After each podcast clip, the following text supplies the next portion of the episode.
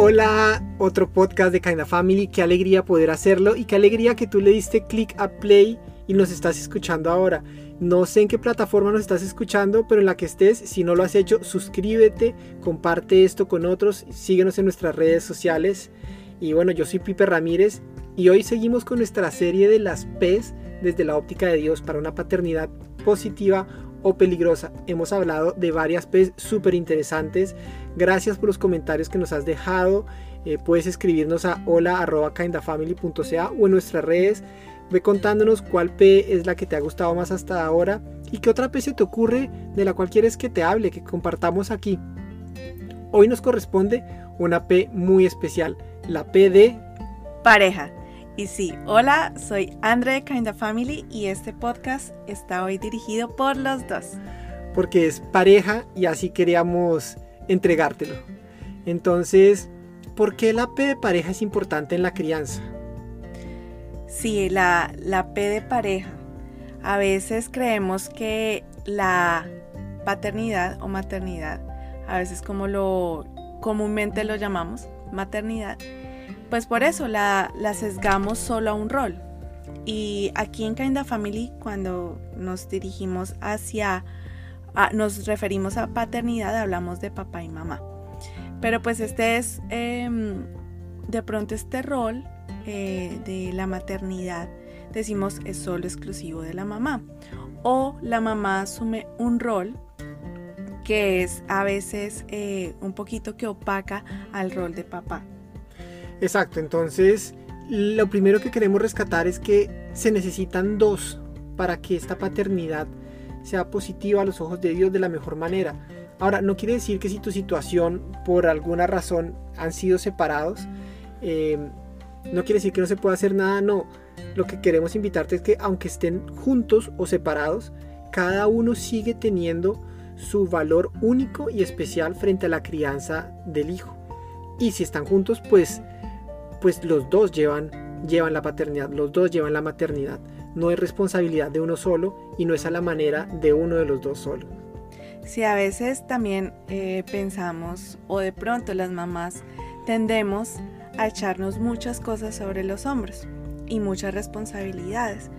De pronto también esto es también cultural, pero no me tomes a mal, pero a veces sentimos que en nosotras está la responsabilidad de agendar la cita, cuando está enfermo o necesita la cita, tenemos que llevarlo, tenemos que hacer el almuerzo, tenemos que hacer la comida, como muchas tenemos, muchas obligaciones y muchas cosas que cargamos sobre nosotras porque de pronto creemos que ese es el rol.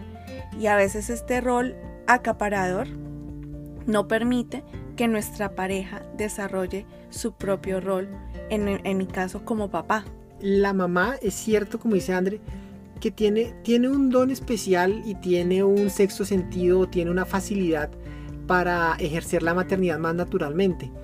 Y por esa misma facilidad a veces le bloquean a uno la oportunidad de participar. Porque pues como a ustedes les sale mejor y les sale más rápido y les sale más fácil, pues entonces déjelo hago yo me toca hacerlo a mí.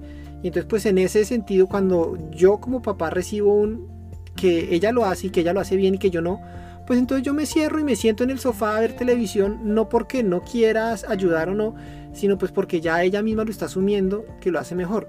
Entonces ahí también a nosotros como papá nos toca experimentar, intentar, equivocarnos y aprender en muchas cosas, así como hay otras donde por nuestra forma de ser lo haremos mejor a la primera que mamá. Y, y pues ahí es donde tenemos que ser sensibles de lado y lado. Sí, es, es, esa sensibilidad de parte y parte. Porque de pronto nosotras las mamás, porque queremos hacerlo todo, creemos que lo hacemos muy bien, que no hay nadie mejor que lo haga, entonces nos llenamos de muchas responsabilidades y vamos como acaparando ese rol y quitándole ese rol que también tiene papá. Papá le provee otras cosas al chiquito, a la chiquita que mamá no le provee. Para mí cuando Pipe juega con Sammy, ellos juegan brusco, juegan eh, a, los carritos también. Y hay actividades donde realmente es papá quien conecta mejor con Sammy en, en nuestro caso. Como hay otras que yo conecto mejor con él. Pero es importante eso, que entendamos también nosotras las mamás que tenemos que dejar, que tenemos que, no importando si lo hacen bien, si lo hacen mal, esto no se trata de quién lo hace bien o quién lo hace mal, sino se trata de que cada uno pueda desarrollar su rol y el rol especial que fue diseñado por Dios en la crianza de nuestros hijos. A veces ese querer lo mejor para tu hijo te, te, genera un miedo de que es que papá lo va a hacer mal. Y por ese miedo y por el querer dar lo mejor a tu hijo, cierras la oportunidad de que papá participe. Y, y, muy seguramente lo mejor no va a ser siempre hacerlo a tu manera, sino es dejar que tu papá lo, que papá lo haga. Por ejemplo, no sé qué edad tiene tu hijo, pero cuando era bebé, si papá tenía que salir solo con la pañalera, eh, tú se la dejabas lista, le dejabas ya lista la pañalera y ahí te dejé dos pañales, tres pañales, te dejé la cremita, te dejé los talcos, te dejé no sé qué. El tetero, el este, el otro. Ah, y entonces ahí pues papá qué hace? La coge, la coge y se la lleva. Y si algo faltó, pues yo no voy a sentir que fui yo que falté.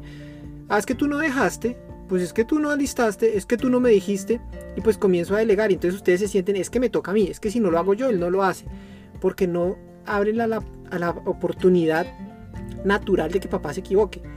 Cuando a mí me comenzó a tocar preparar la pañalera, en la segunda vez me di cuenta que tocaba llevar más de un pañal y lo aprendí y me tocó pasar vergüenzas y hacer maromas porque finalmente yo también quería lo mejor para mi hijo.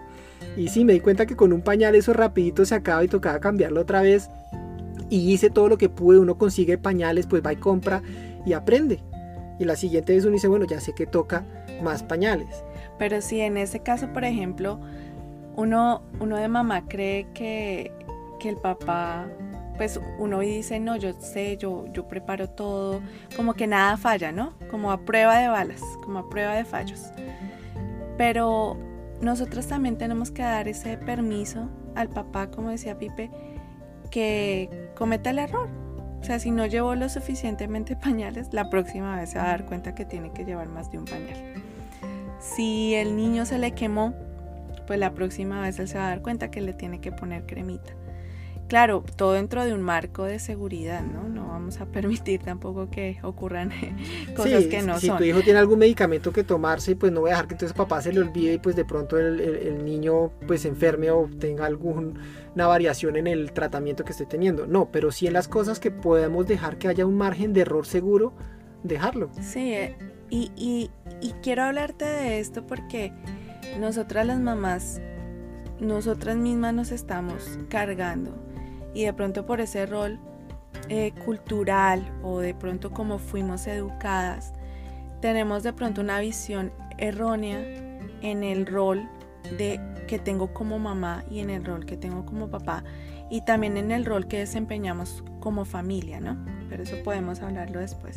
Pero en ese momento lo importante es eso, que tú como mamá que me estás escuchando entiendas y le des cabida le des espacio a tu esposo, a tu pareja, para que ejerza, ejerza este, este rol de papá que vino a ser.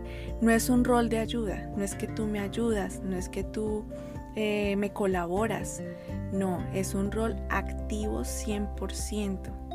Y no, no nos tomes a mal.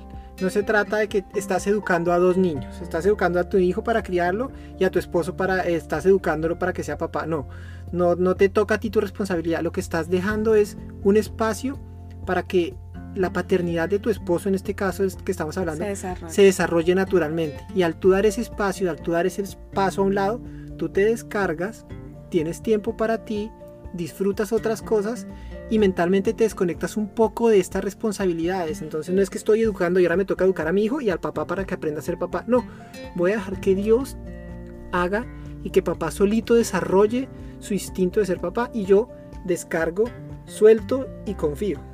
Exacto, creo que eso es importante, Pipe, el confiar.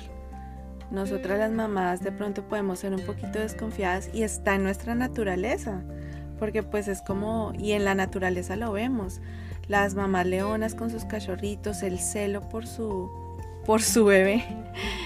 Pero en este caso eh, tenemos que darle cabida al papá, eh, tenemos que darle cabida a papá para que nuestro chiquito o nuestra chiquita crezca de una manera integral. Hay cosas que mamá no le puede dar y que papá le da. Así como hay cosas que papá le da, también hay que no le puede dar, también hay cosas que mamá le da. Y es un balance, y es un balance que es armónico. Creo que esto le da, le da armonía a la relación y como nuestro hijo crezca también, esa armonía de crecer con papá y mamá independientemente que estén juntos o separados. Pero hay cosas y hay roles que, que realmente tenemos que enaltecer y nosotras como mamás tenemos que dar ese espacio, ese espacio para que papá pueda desarrollar su instinto paternal, desarrollar su rol como papá. Y, quiero ser insistente con esto, es no nos están ayudando, no nos están colaborando. Papá está ejerciendo su rol. Y a la vez que estás permitiendo este desarrollo en papá, estás enseñándole a tu hijo, si es varón, cómo es el rol de papá en una familia. Porque desde chiquito se está dando cuenta que papá está presente, que papá hace, que papá se responsabiliza, que papá toma.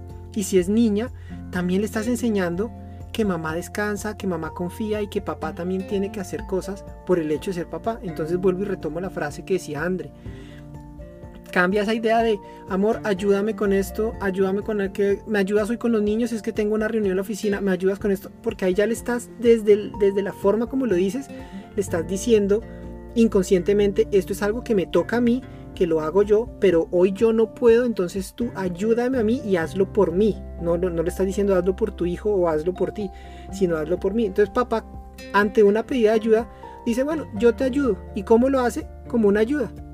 Y así lo hacemos nosotros al final cuando se acaba la reunión, ya hice mi ayuda, toma, agradeceme, antes agradeceme porque te ayudé y me retiro.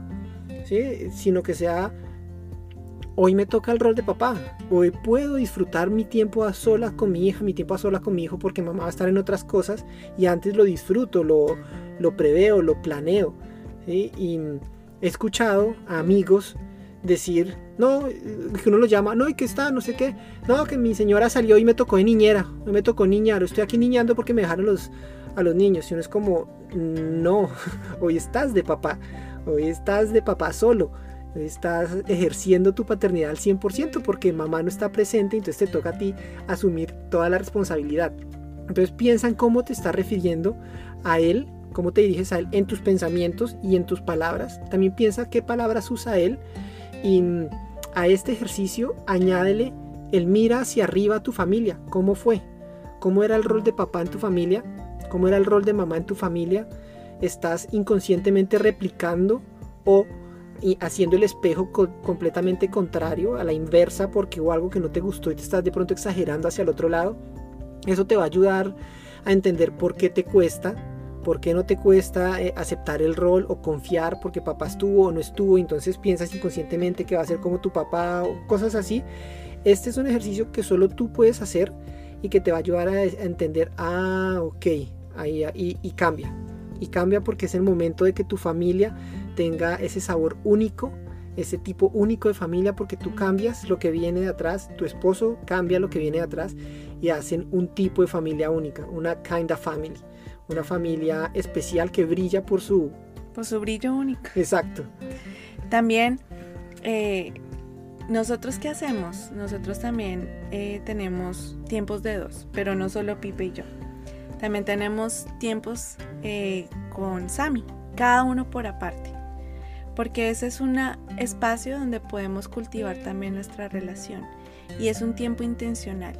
Entonces también mi invitación es a que hoy saques de pronto ese, ese tiempo, ese tiempo que salgas con tu hijo, que salgas con tu hija, que jueguen a algo, solo los dos, que compartas, que crezcan esa relación, que crezca ese tiempo de, a dos, donde pueden eh, empezar a relacionarse. Y papá, si tú nos estás escuchando, saca ese tiempo, no es solo es mamá, es un tiempo de papá también. Exacto, búscalo, propícialo. No solo el día que mamá no puede, sino planéalo y aunque mamá pueda y aunque mamá sea un día que está libre y disponible, diga, no, es que hoy yo lo planeé, voy a salir con él o con ella juntos, solos, a lo que sea. Búscalo sin, sin más allá de la expectativa de estar juntos, a lo que sea. Entonces, esa es como la tarea que te dejamos para esta semana.